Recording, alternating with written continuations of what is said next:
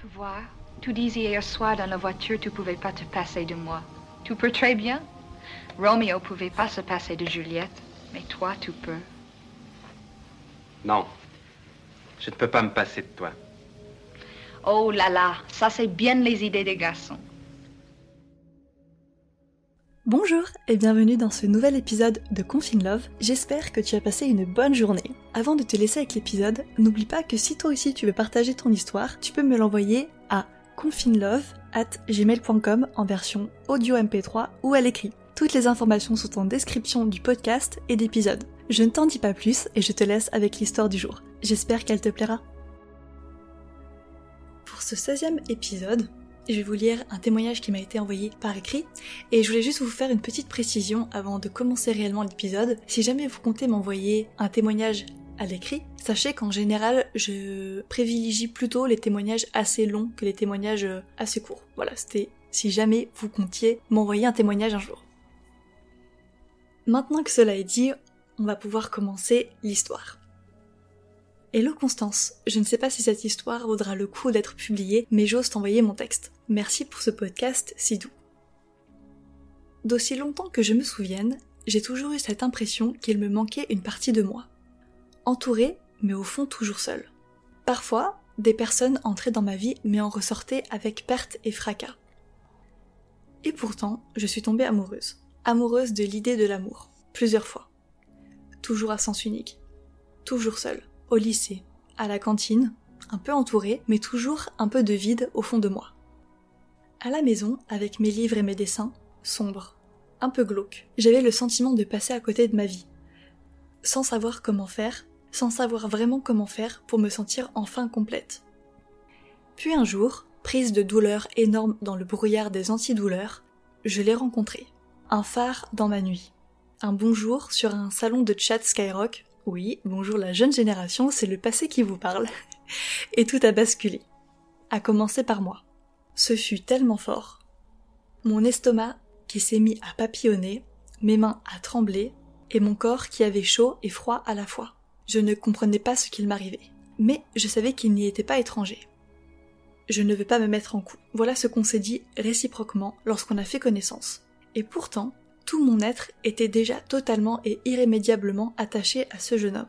Ce mensonge pour garder la face et ne pas être déçu. Et pourtant, l'espoir qu'enfin, à 17 ans, je puisse moi aussi commencer à expérimenter ce qu'est une histoire d'amour. Pour de vrai, pas à travers des livres. J'attendais chaque soir notre rendez-vous sur MSN, des discussions à bâton rompu durant tout décembre, et pourtant je ne savais toujours rien de lui. Mis à part ce qu'il avait bien voulu me transmettre. Je ne savais pas à quoi il ressemblait, ni son âge réel, ni rien. Et je m'en moquais. On avait notre private joke je t'aime et on en riait. Puis le vide. Plus de connexion. Plus de réponses aux mails. Et je n'avais pas son numéro. Facebook n'était pas encore hyper développé. Je n'avais pas de smartphone. Bref, saut 2009. La dépression. Les joues gris. Les larmes. J'avais l'impression que la vie se déroulait autour de moi, mais sans moi. Mon ventre se tordait d'inquiétude à ne pas savoir s'il allait bien. Je m'imaginais le pire. Puis, M vient de se connecter. Déconnexion. Et ce, plusieurs fois de suite. Problème de connexion Internet. Et il est à nouveau entré dans ma vie. Pour ne plus jamais en sortir. Nous avons encore mis trois mois avant d'oser se dire qu'en fait, on s'aimait. Pour de vrai, pas pour la blague. Et ce fut lui, mon premier baiser, les résultats de mon bac, ma rentrée à la fac, mes échecs au concours, ma première fois, notre premier appart, notre achat d'appartement, nos chats, notre mariage et nos plus beaux voyages. De mes 17 ans à aujourd'hui, chaque jour de ces 12 dernières années, nous avons été là, main dans la main, envers et contre tout.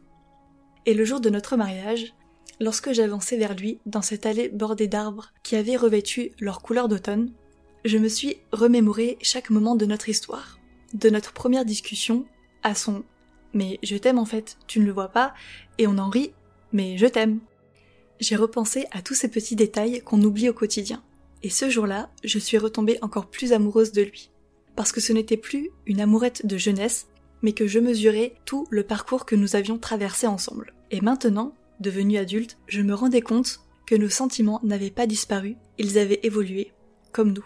Il est et restera mon phare dans la nuit.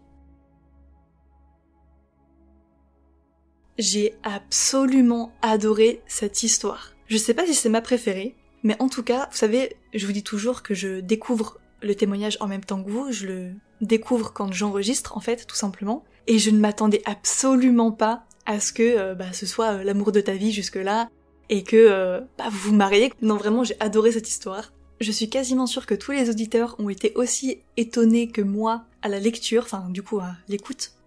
C'est vraiment adorable comme histoire. C'était totalement inattendu, encore une fois, mais vraiment c'est c'est juste beau en fait. C'est juste une histoire magnifique. Ça me rappelle du coup, souvenez-vous, l'épisode numéro 13, si je dis pas de bêtises, où justement on parlait de Tinder, et donc là c'est un peu la même chose, mais bon, Skyrock, hein, les vrais se souviennent.